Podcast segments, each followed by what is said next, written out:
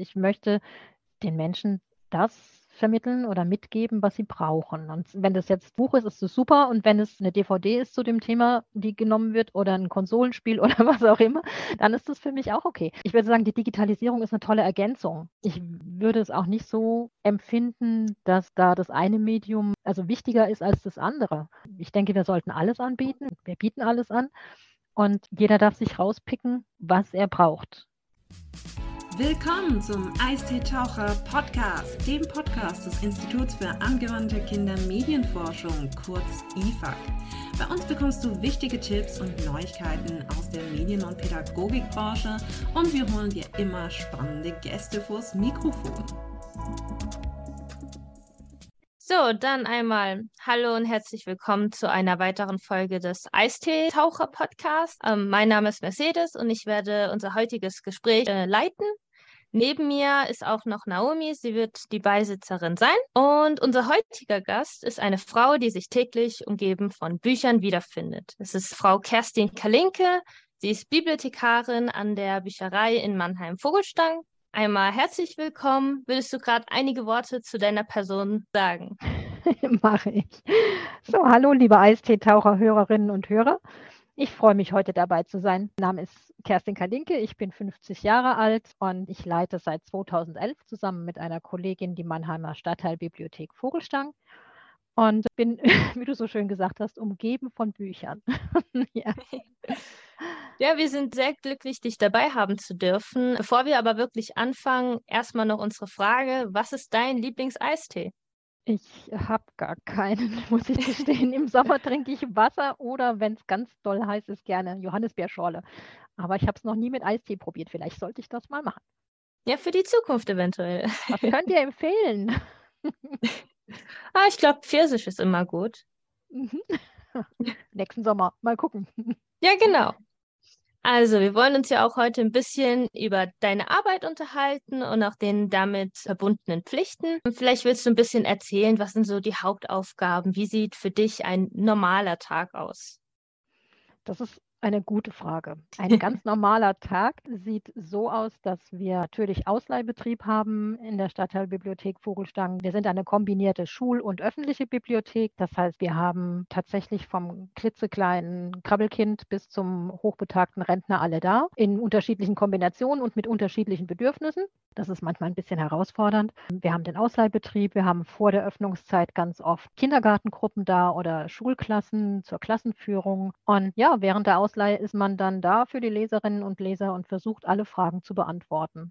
Außerhalb der Öffnungszeiten ist es so, dass man den Bestand aufforstet, man bestellt Bücher, also Medien, pflegt diesen Bestand, versucht für alle da zu sein. Manchmal auch noch Abendveranstaltungen, wie die Schreibwerkstatt zum Beispiel. Ja, genau. Also du mhm. hast gesagt, es gibt jedes Alter, vom Kindergarten zu Älteren.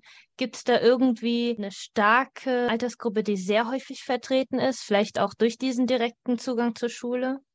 Ja, klar. Also wir sind unsere Schulen, die wir hier direkt gegenüber haben, sind ein Gymnasium und eine Realschule. Das heißt, wenn die große Pause haben, und wir haben vier verschiedene große Pausen, weil die unterschiedliche Leuteordnung haben, ja, schnatzen sehr viele Menschen rein, unterschiedlichen Alters, zwischen der fünften und der zwölften Klasse. Dieses, okay. denke ich, unser Hauptklientel und natürlich dann aber auch aus der Grundschule, aus den Kitas, alle querbeet. Und die Leute, die halt hier wohnen und im Umkreis wohnen. Das bedeutet, ist dann auch das ganze Sortiment ein bisschen auf diese Zielgruppe dann ausgerichtet? Also beispielsweise viele Abitur- oder Schulbücher, was man eher in anderen Büchereien jetzt weniger sehen könnte? Das haben wir auch. Wir haben Abiturhilfen, aber vornehmlich geht es um, um die Unterhaltung, also um Medien, die fürs tägliche Leben, für die Freizeit da sind. Das ist die Hauptausleihgruppe und die, die auch am meisten ausgeliehen wird. Erst Lesebücher für die erste bis vierte Klasse und natürlich dann fünfte, sechste und so weiter. Es gibt einen kleinen Pubertätsknick, aber auch für die haben wir, haben wir Bücher und da sind dann mehr so die anderen Medien wichtiger. Welche anderen Medien wären das? Also es gibt, wie gesagt, Bücher, aber was habt ihr denn noch anzubieten? Wir haben Konsolenspiele, wir haben CDs, wir haben Tonys, wir haben DVDs, wir haben Zeitschriften, wir haben bestimmt was vergessen, ähm, Brettspiele, alles Mögliche. Ah, also eine, eine weite Auswahl, kann man sagen. Ja. Und gibt es irgendwas, was dir besonders an deiner Arbeit Spaß macht? Vielleicht eine bestimmte Erfahrung, die dir jetzt in den Kopf schießt? Ja, erstens mal, was, was mir besonders gefällt an meiner Arbeit, erstens, es ist mein absoluter Traumberuf. Und mir gefällt der Kontakt mit den ganz vielen unterschiedlichen Menschen, mit deren Bedürfnissen. Mir macht unglaublich viel Spaß die Leseförderung, wenn man eben mit den kleinen Kids auf dem Boden rumkrabbelt und denen eine Geschichte auf, dem, auf einem Erzählteppich vermittelt. Das macht mir ganz viel Spaß. Ja, besonders eine Erinnerung ist, dass mal eine 13-, 14-Jährige reingekommen ist und das war gerade nach der großen Pause. Und sie kam rein und sagte, hier kann man die Bücher atmen hören. Sehr poetisch. das ist aber selten der Fall bei uns. Wir sind keine Bibliothek. Eigentlich sind wir eher eine ziemlich laute, dadurch, dass halt eben ganz viele Leute da sind. Darf ich mal fragen, was ist ja. Erzählteppich? Das ist so ein interaktives Medium, oder? Wenn man irgendwo draufdrückt, kommt dann was? Oder wie darf man sich das vorstellen? Nee.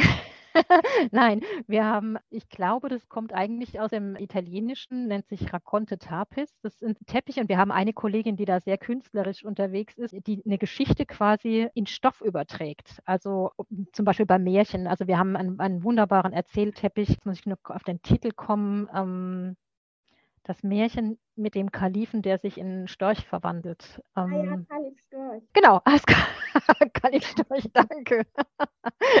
ja, und das hat sie mit ganz wunderbaren Figürchen umgesetzt, die sie genäht hat. Und Plattform für diese Geschichte ist eben der Teppich. Und dann spielt man, also liest vor die Geschichte und spielt man mit den Kindern die Geschichte auf dem Teppich nach. Ah. Und das ist ganz wunderbar. Findet bestimmt großen Anklang unter den Kleinen, oder? Ja, ja, da haben wir viele Anfragen von den Kitas. Wir haben auch, das kann man überlegen, was wir, wir haben noch mehr. Frau Holle haben wir zum Beispiel und ähm, ein paar Bilderbücher auch. Also sehr, sehr schöne Sachen, sehr schöne Aktionen. Das klingt alles sehr gut. Macht auch viel Spaß. Ja, das habe ich selbst nie ausprobiert, aber jetzt habe ich Lust daran, da selbst mal hinzugehen und mich einfach zwischen den kleinen Kindern dazu zu setzen. Wir können einen Termin machen, komm dazu. Ja, aber als Kind war ich ja auch persönlich sehr häufig da in der Bücherei. Ich habe es ja auch sehr geliebt. Und ich, was mir sehr gefallen hat, waren die verschiedenen Events, die es gab. Unter mhm. anderem auch die Schreibwerkstatt, wie vorhin erwähnt, oder auch Heiß auf Lesen. Da habe ich auch versucht, jedes Mal mitzumachen. Gibt es da noch? ja, genau. sehr fleißig immer. Ja. Gibt es da noch weitere Events oder irgendwas, was du besonders empfehlen würdest? Ähm, ja, wir machen ja ganz viel für verschiedene Altersgruppen. Ne? Wir haben, wie gesagt, auch Abendveranstaltungen für Erwachsene. Wir haben da Lesungen. Wir haben die Schreibwerkstatt. Wir haben für die Kleinen eben diese Bücherspaßaktionen mit Kamishibai-Rahmen, mit, mit diesem Erzählteppich. Wir machen Bilderbuchkino für die Grundschulklassen. Je größer die Gruppe natürlich wird, muss man dann gucken, wie man ihnen auch ein bisschen die Bilder dann zeigen kann es gibt da verschiedenste Aktionen. Wir versuchen, wie gesagt, die dann einfach auf die Gruppe auch zuzuschneiden. Aber so eine besondere Empfehlung kann ich nicht aussprechen. Es kommt immer darauf an, für welches Alter. und für dich persönlich, also wo du selbst gerne dabei bist und das immer im Treiben zuschaust? Also ich finde, eine ganz besondere Atmosphäre herrscht immer in der Schreibwerkstatt. Das, das, das strahlt so eine kreative Energie aus. Für alle, die es vielleicht nicht kennen, wir haben entstanden aus einer Literatur AG des Gymnasiums mit ehemaligen ehemaligen Schülerinnen und Schülern zusammen mit dem damaligen Lehrer und immer noch Lehrer Erik Hauser, der hier am Gymnasium unterrichtet, treffen wir uns alle sechs bis acht Wochen und dann werden da Texte gelesen und jeder kann so ein bisschen Feedback bekommen zu seinen Texten. Das ist immer eine sehr wohlwollende und nicht literaturkritische Aktion, sondern einfach eine sehr besondere kreative Atmosphäre, in der man das einfach austesten kann. Das gefällt mir persönlich sehr, sehr gut. Da kann ich auch nur zustimmen. Ich war ja selbst bei einigen Abenden dabei. Ich fand das auch um Feedback zu erhalten für eigene Geschichten oder um einfach mal die Reaktion zu sehen, ein bisschen was zu teilen, was man selbst so erschaffen hat, ist das ein, ein, ein schönes Erlebnis, kann man sagen. Ja. Genau, und im geschützten Rahmen sozusagen auszuprobieren, funktioniert eine Geschichte oder was wäre vielleicht besser? Wie könnte man es anders machen? Ja, kommen wir jetzt aber mal zu einem anderen Thema, nämlich, es ist ja eine Bücherei, wie gesagt, sehr viel mit Kindern verbunden. Wie wichtig ist es euch, speziell Kinder über die richtige Mediennutzung zu informieren? Sehr wichtig, weil wir natürlich auch immer signalisieren wollen, wirklich vom Krabbelkindalter an, es gibt uns. Wir bringen, versuchen uns immer wieder in äh, Erinnerung zu rufen und immer wieder einfach da zu sein. Und dann geht es natürlich darum, wie kann ich die Mediennutzung anbieten, zeigen, was gibt es alles und wie kann man dann auch dann im, in der weiterführenden Schule auch erklären und zeigen, wie nutzt man sowas richtig? Was ist die Alternative zu Wikipedia und warum? Und ja, ich denke, das wird immer wichtiger, dieses Medienpädagogische. Was zeigt ihr den Kindern da genau? Was ist die richtige Nutzung? Ähm, nicht richtig oder falsch, sondern eine Ergänzung auch. Ne? Also wir zeigen zum Beispiel beim Recherchetraining, wie recherchiert man im Bibliothekskatalog. Das ist natürlich das eine. Wie komme ich an Informationen aus Büchern oder aus Medien? Und dann aber natürlich auch unser digitales Angebot. Was könnt ihr mit eurem Bibliotheksausweis noch benutzen? Nämlich zum Beispiel die Datenbanken, die abgesicherte Artikel bringen, die ihr benutzen könnt für GFS-Themen oder für ein Referat. Oder wenn Sie jetzt zum Beispiel gerade ganz aktuell ein Tier, ein Haustier oder ein wildlebendes Tier porträtieren müssen, wie komme ich an Informationen über den Schneeleopard? Über den gibt es jetzt nicht so wirklich viele Bücher. Aber da kann man dann eben auch in der Brockhaus-Datenbank oder jetzt bei Tieren weniger, aber bei im Munzinger Archiv recherchieren und dafür kann man auch den Bibliotheksausweis nutzen. Ja, um da eben zu demonstrieren, ihr könnt euch eure Informationen selbst zusammensuchen und seid nicht darauf angewiesen, dass euch jemand irgendwelche News oder Fake News vorsetzt. Ja, das machen ja einige Bibliotheken. Ich erinnere mich, als ich in der Schule war, haben wir mal so in der fünften, sechsten, sind wir auch mal alle in die Schulbücherei gegangen und haben dann auch alles so gezeigt bekommen. Mhm, genau, und wir haben hier einige fünfte und sechsten Klassen, die jetzt gerade alle durch die Klassenführung durch sind. Und in den fünften machen wir das noch nicht so mit der medienpädagogischen Arbeit. Die kommen erst mal an und das machen wir dann in der hm, siebten bis zehnten dann so ungefähr, dass wir immer mal wieder auf solche Trainings dann auch eingehen. Das ist dann aber auch eher von der Schule oder von anderen Instituten eher zu buchen, würde ich mal sagen aber nichts, was freiwillig von den Schülern gemacht werden kann. Oder verstehe ich das falsch? Es läuft meistens, also wir arbeiten sehr eng mit den Schulen zusammen, es läuft meistens über den Klassenverband. Ne? Das ist, ist, schon klar, weil das ist was, was wir jetzt so nicht als freies Angebot haben. Das würde ja dann in den Pausen oder Freistunden laufen müssen. Und das ist ja dann zum Teil sehr, sehr unterschiedlich. Also da haben wir, aber das ist eigentlich eine gute Idee, dass man vielleicht auch mal sowas anbieten könnte. Ja, ich kann mir nur vorstellen, dass es einfach schwer ist, in solchen Schulklassen immer jeden Einzelnen mitzunehmen und dafür zu begeistern. Also bestimmt der ein oder andere hört zu, aber es wird wahrscheinlich nicht jeden erreichen. Das tut es nie. Ne? Also das, äh, wir versuchen es, aber ich meine, jedem und jeder kann man es nie recht machen ich denke, es ist ein Angebot. Wer es nutzen kann oder nutzen möchte, kann es tun. Wir wollen ja auch niemanden zwingen. Aber immer wieder eben zeigen, wir sind da und wenn ihr uns braucht, zum Beispiel für die Schule, dann könnt ihr gerne zu uns kommen. Wir nehmen euch ernst. Ja, zu dem Thema Wir sind da. Das war ja eigentlich gerade in den letzten zwei Jahren nicht so wirklich, mhm. aber nicht nur bezogen auf die Bücherei, sondern überall durch Corona in 2020 ist halt die ganze Welt kopfüber gewesen. Das muss aber einen großen Einfluss auf das Büchereileben genommen haben. Inwieweit hat das jetzt eventuell sogar einen bleibenden Eindruck hinterlassen? sicherlich einen sehr starken, wie überall auf der Welt. Ne? Also es ist, am Anfang waren die Bibliotheken komplett geschlossen. Wir hatten einen Lockdown da haben wir uns dann versucht, sobald wir das durften, eben mit Fenstergeschäften, dass wir eben ähm, Angebot hatten, ruft uns an, ihr Familien, ihr, ihr Kinder, wir packen euch, was ihr braucht, zusammen und reichen es euch durchs Fenster raus. Das wurde extrem gut angenommen und hat auch eigentlich gezeigt, wie wichtig es in dieser Zeit gewesen ist, als es keine großartigen Freizeitangebote gegeben hat, als Familien zu Hause gesessen haben und verzweifelt nach Beschäftigung auch gesucht haben, die jetzt nicht nur über das Tablet oder sonst wie liefen, sondern eben Hunger hatten nach Büchern. und ja, das war natürlich ein ganz anderes Arbeiten, aber auch ein sehr schönes. Ja, weil man auch ganz viel Feedback bekommen hat und auch Leute Sachen entdeckt haben, die sie sich selber nicht ausgesucht hätten. Wenn man dann so eine Anfrage bekommen hat, ähm, ich habe eine dreijährige Tochter und einen, einen neunjährigen Sohn und wir brauchen irgendwas, was allen Spaß macht und so, war das manchmal herausfordernd, aber hat oft geklappt. Habt ihr dann auch so ein An Online-Angebot von Events gehabt, also vielleicht ja. auch eine digitale Schreibwerkstatt? Ja, tatsächlich. Wir haben auch uns mal digital getroffen. Das war eine sehr schöne Ausweichmöglichkeit. Aber noch schöner ist es, wenn man sich wieder treffen kann. wir haben auch digitale Angebote für Kinder gemacht. Wir haben versucht, mit den Kitas und mit, den, äh, mit der Grundschule Kontakt zu halten über kleine Filmchen, die wir gedreht haben, äh, wo wir eben zum Beispiel so ein kleines Märchenfilm gemacht haben, Märchen vorgelesen und dann eben mit so einem Teppich gespielt haben. Für die Kitas auch. Für die Kitas war, war dieser Märchenfilm, für die, für die Grundschulen haben wir was ähnliches gemacht. Bei den weiterführenden Schulen war es so gewesen, dass ich mich mit Buchtipps zum Teil in den Unterricht eingeschaltet habe, wurde ich dann eingeladen und durfte über Moodle teilnehmen. Punktuell natürlich, das konnte man nicht durchgängig machen, aber das war auch mal ein sehr stranges Erlebnis, muss ich sagen, wenn man dann, weil die alle ihre Kameras ausgeschaltet hatten und ich in einen leeren mit meinem Computer da reingesprochen habe in meine Kamera. Aber es war einfach eine Möglichkeit, Kontakt zu halten und zu sagen, es gibt uns immer noch.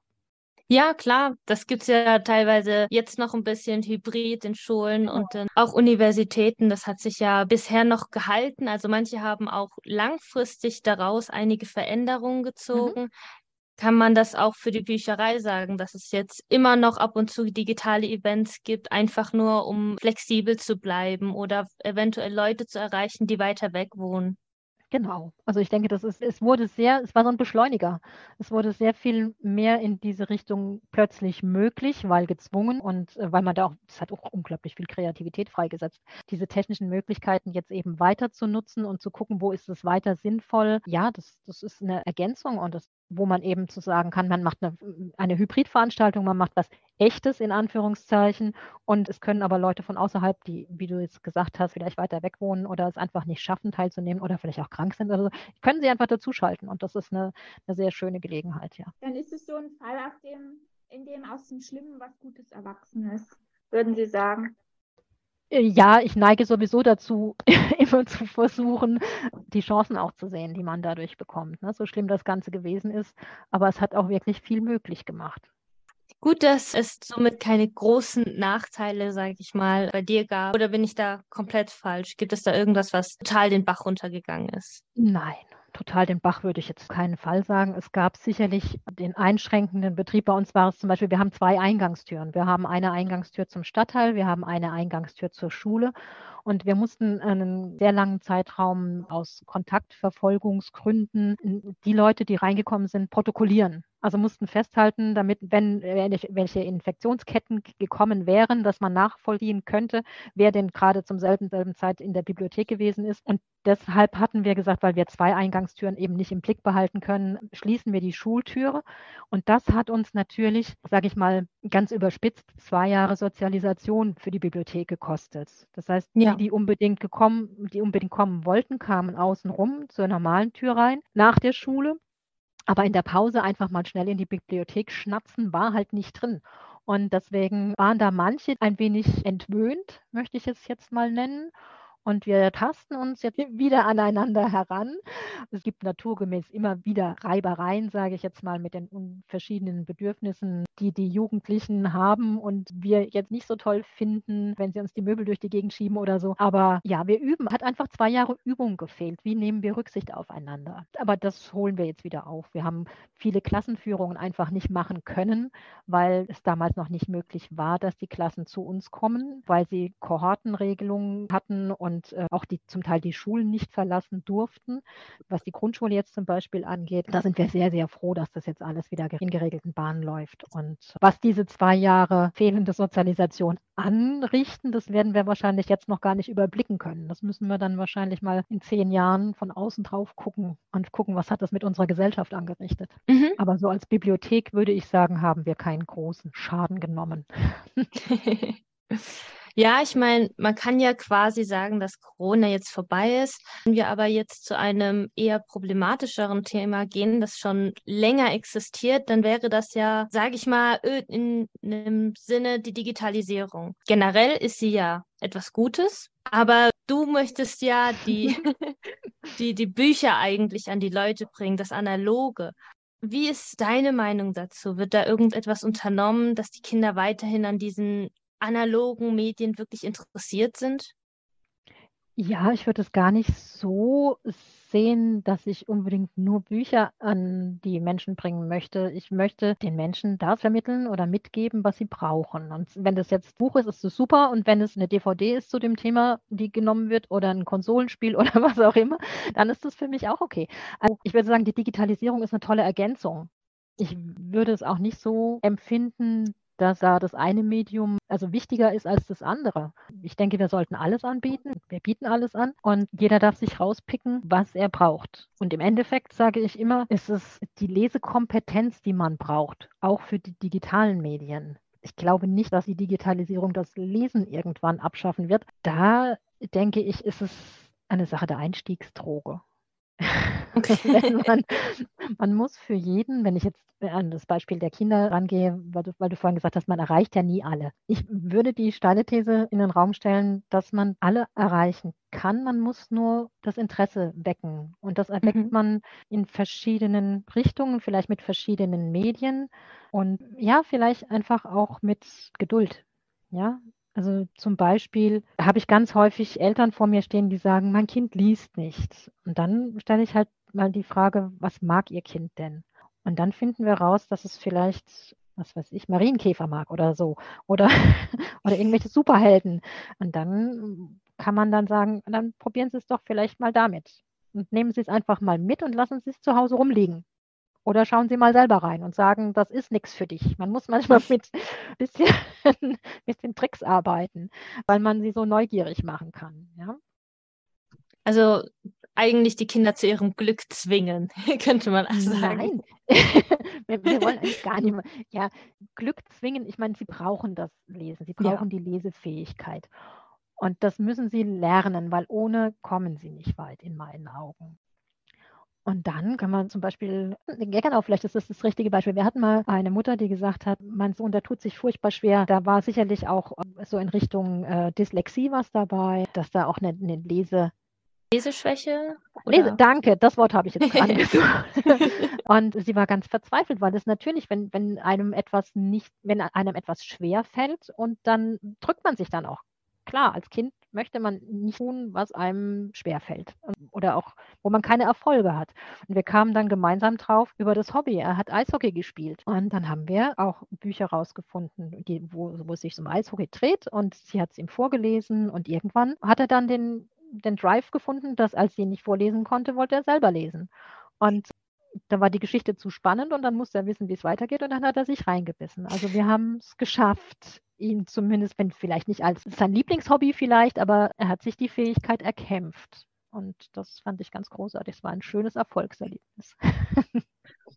Also ich, ich bin in der Hinsicht noch ein bisschen kritisch, muss ich sagen, weil ich mhm. meine, es gibt ja, ich meine, wir sind gerade in einem Podcast, ja. lösen ja irgendwo die CDs ab. Kassetten kennt eigentlich nur noch unsere Generation und die früher. Man findet eigentlich alles, was man braucht, auf dem Handy, irgendwo auf einer Cloud gespeichert. Es gibt E-Books. Es mhm. gibt eigentlich in der Theorie keinen Grund für mich, die Haustür zu verlassen. Warum sollte ich zu einer Bücherei gehen? Um netten Menschen zu begegnen. Zum Beispiel. Also das ist natürlich ein Punkt, der, der immer wichtiger auch wird, dass man in eine Bibliothek einfach reingehen kann und nichts konsumieren muss, mhm. sondern man einfach da sein darf. Das ist ein Punkt, was sicherlich mehr Qualität oder, oder eine andere Qualität hat von der Motivation her als früher. Das wird aber immer wichtiger werden. Und dann kann man zwar vieles digital erleben. Das ist für mich völlig okay. Digitale Medien nutze ich auch. Aber es gibt ja zum Beispiel, wenn mich nicht alles täuscht, Untersuchungen, dass Kinder sich besser in einer Geschichte orientieren können, wenn sie analog lesen, als wenn sie digital lesen. Dass mhm. eben zur Orientierung in einer Geschichte, in der Chronologie einer Geschichte, das Haptische einfach auch eine große Rolle spielt. Wenn ich das auf einem Reader habe und scrolle hin und her, dann habe ich weniger Orientierung, gerade für Leseanfänger, als wenn ich wirklich so ein Buch in der Hand habe und ich erlebe auch das sich ändernde Gewicht in der linken und in der rechten Hand. Das ist, finde ich, ganz spannend. Ich denke, natürlich kann man alles irgendwo irgendwie finden, aber es ist ja auch eine irrsinnige Informationsflut. Und da muss man lernen zu filtern. Und da braucht man Handwerkszeug für. Und das ist was, denke ich, was auch so eine Aufgabe von Bibliotheken sein wird zukünftig, dieses Handwerkszeug ja. zu vermitteln. Ja, ich bin überzeugt. Sehr schön, man darf dich begrüßen. ja, also, aber wenn wir schon eh in dem Thema sind, hast du auch in den letzten Jahren diesbezüglich dann einen Unterschied in der Kindermediennutzung aktiv feststellen können? Wie gesagt, es gibt ja immer jüngere Kinder mit Handys Merkt man das? Ja, von den nackten Ausleihzahlen her können wir das jetzt so von der Bibliothek nicht bestätigen, dass wir jetzt sagen würden, es werden keine Kinderbücher mehr ausgeliehen. Ich habe eher so den gegenteiligen Eindruck gehabt, dass durch Corona da nochmal die, die Bücher nochmal wichtiger geworden sind. Das hat man ja auch in den Buchhandelszahlen gelesen oder an, an äh, gesehen, dass da ging ja wirklich die, die Verkäufe der ähm, Kinderliteratur durch die Decke.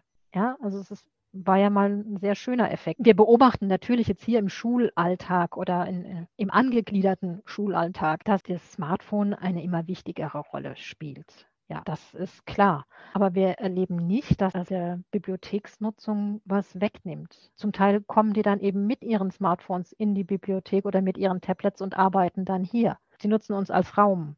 Sie nutzen uns als Ergänzung. Sie fragen danach. Und gerade Pubertierchen so bezeichnen möchte, sind manchmal auch wirklich einfach überfordert mit dieser Informationsfülle. Und, ja. Ähm, da wird einfach auch die medienpädagogische Arbeit immer wichtiger werden.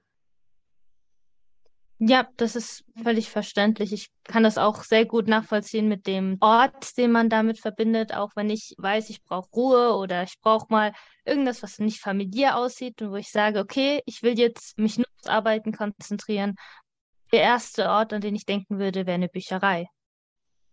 Ja, wobei das mit der Hose eine Sache bei uns ist. Aber das ist zum Beispiel auch was, was wir in Corona erfahren haben, dass dann ganz oft Schülerinnen und Schüler angerufen hatten, als wir noch nicht wieder geöffnet hatten oder noch nicht wieder öffnen durften und ge gesagt haben, dürfen wir wieder zum Lernen kommen. Und als wir nämlich hm. am Anfang öffneten, durfte man auch noch nicht bei uns arbeiten, sondern es war ein reines, es ging ja sehr schrittweise, es war ein reines, wir öffnen, aber nur für so und so viele Personen gleichzeitig und man durfte sich nicht aufhalten. Man durfte nicht lernen. Und das war für viele ganz, ganz schwer und ganz, ganz schwierig, weil die zum Teil keine eigenen Zimmer zu Hause hatten. Wenn dann eine große Familie in einer Dreizimmerwohnung lebte und die sich nicht, die konnten sich nicht auf ihr Homeschooling, die konnten sich nicht auf ihre Hausaufgaben konzentrieren. Das hat dann schon wehgetan, ja, dass man denen keinen Platz bieten konnte. Ich würde sehr gerne noch weiter darüber reden, aber wir sind schon leider fast am Ende angekommen. Echt? Oh Gott. Ja, es, es geht schnell, die Zeit fliegt. Zum Schluss vielleicht noch eine kleine Frage zu deiner persönlichen Kindheit. Ich meine, du bist ja eigentlich auch nur ein sehr großes Kind, wie jeder von oh, uns. Danke, das hast du schön gesagt.